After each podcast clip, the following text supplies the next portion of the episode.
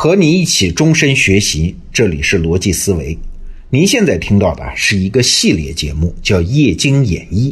我们是想通过液晶产业这几十年的演化，说明现代电子产业发展的一些基本规律。今天呢是第四集。昨天我们说到日本液晶产业是怎么失败的。那今天呢，我们想从液晶这个领域先离开一会儿啊，从一个更基础、更广阔的角度来看看日本电子产业的一个战略失误。今天的节目啊，我们先从一个人说起，这个人叫冯诺依曼，他是美国人啊，一个很了不起的数学家，各个方面的贡献都很多，还参与了当年美国原子弹的研发。但是冯诺依曼最知名的贡献是啥？是他提出了一种叫冯诺依曼结构啊，所以被称之为叫计算机之父。我们今天使用的计算机，不管速度多快多先进，基本结构还是当年冯诺依曼提出来的。那啥叫冯诺依曼结构呢？啊，如果你去查资料，会看到一大堆的技术名词啊。那如果简化理解，它的开创性到底体现在哪儿？哎，你看啊，一个电子产品啊，要想正常工作，无非就是输入信号和数据，然后处理信号和数据嘛。比如说一部收音机，它是通过天线输入广播电台发出的电波信号，然后在收音机内部经过一番处理，变成人的耳朵能听到的声音播放出来啊。你要是打开收音机一看，那各种元器件密布在里面，什么晶体管、电阻、电容等等。它的作用无非就是处理输入的信号，这些元器件组合在一起呢，成为电路啊。更多的电路呢，组合在一起，复杂的叫集成电路。虽然很复杂，但是原理上没有什么区别。到这儿为止啊，我们说的都是计算机以前的电子产品。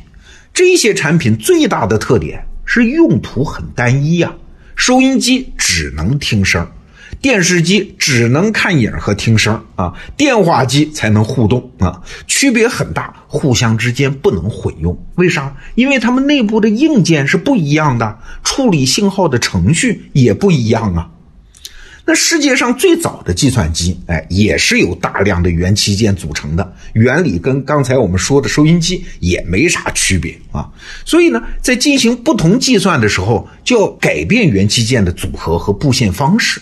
这当然就很不方便啦，哎，于是这个时候就有人提出了新的设想，谁呀？就是我们前面提到的冯诺依曼。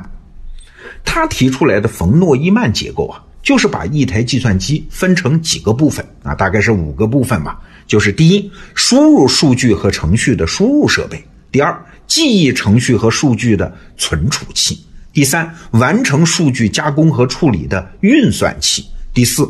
控制程序执行的控制器，最后一个第五个输出处理结果的输出设备，就这五个部分呢。我们现在用的计算机也好，手机也好，也都是这五个部分组合出来的。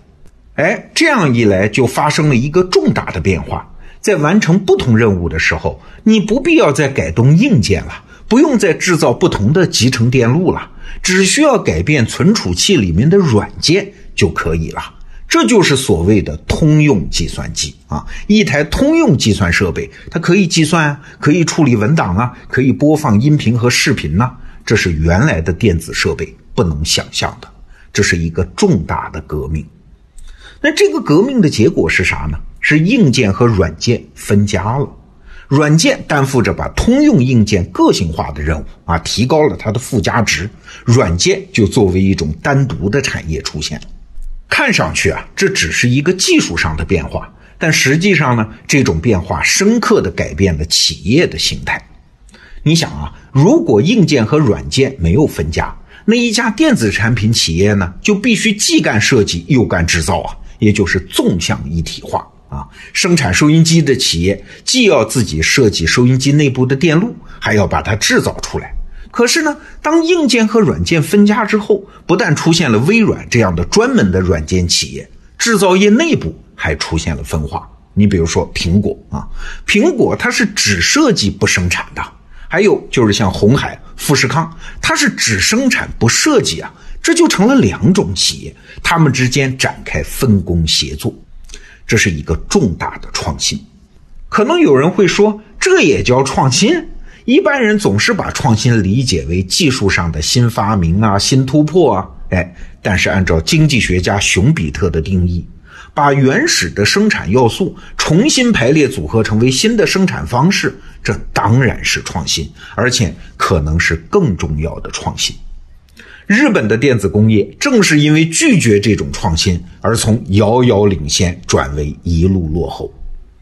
你看，日本人一向是自豪于自己的制造力的啊，认为制造优质产品是日本的特长。但在计算机时代来临之后，在软硬件分家的大背景下，日本企业他不愿意放弃原来的纵向一体化方式。制造能力很强的日本企业，他不想当代工厂啊，就像富士康那样，他不愿意为别的企业生产产品，他们坚持原来的设计制造一体的企业形态。他们想成为苹果加上富士康，但是结果呢？哎，它既没有成为苹果，也没有成为富士康。日本电子产业的国内产值是两千年达到最高峰，大概是二十六万亿日元。到了二零一三年呢，嘿嘿，一半都不到了，这个数字猛降到十一万亿日元。哎，曾经在世界上遥遥领先的日本电子工业大面积衰退，很多企业陷入亏损。过去啊，日本人是把电子产品卖到全世界的。现在在电子产品这一项上，日本已经是贸易逆差了。那问题来喽，电子制造业不再是纵向一体化，一家企业从设计到生产什么都干，而是用横向的供应链来组织生产，在全球进行分工。哎，这么做有什么好处呢？为什么日本人背离了这个趋势，他就会落后呢？你想哈。电子产业变化的速度那是特别快，一个产品设计出来要不了一两年就该淘汰了。如果你把设计和生产制造全部捏在自己手里，那设计一变，产品一升级，那就要调整生产线来配合，那创新的成本就太高了。甚至这样的企业就会本能的想啊，怎么小打小闹的做点修补，不再考虑革命性的创新。哎，当年的诺基亚之所以死的那么惨，和这个因素也是有关系的。而像苹果这样的公司，它只需要考虑产品上的更新换代，制造问题，哎，交给外包公司嘛，就是像富士康这样的代工厂去解决，那苹果就可以轻装上阵的去创新了。理解了这一点啊，就又可以解释为什么中国制造那么强大了。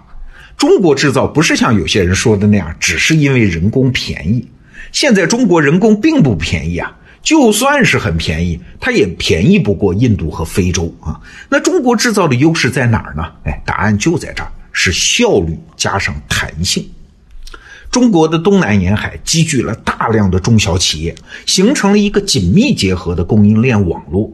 单个企业的专业化分工，在中国那是达到了匪夷所思的程度。你想，一个发包任务来了，好，中国的供应链网络，这些小企业迅速的重组，把它完成。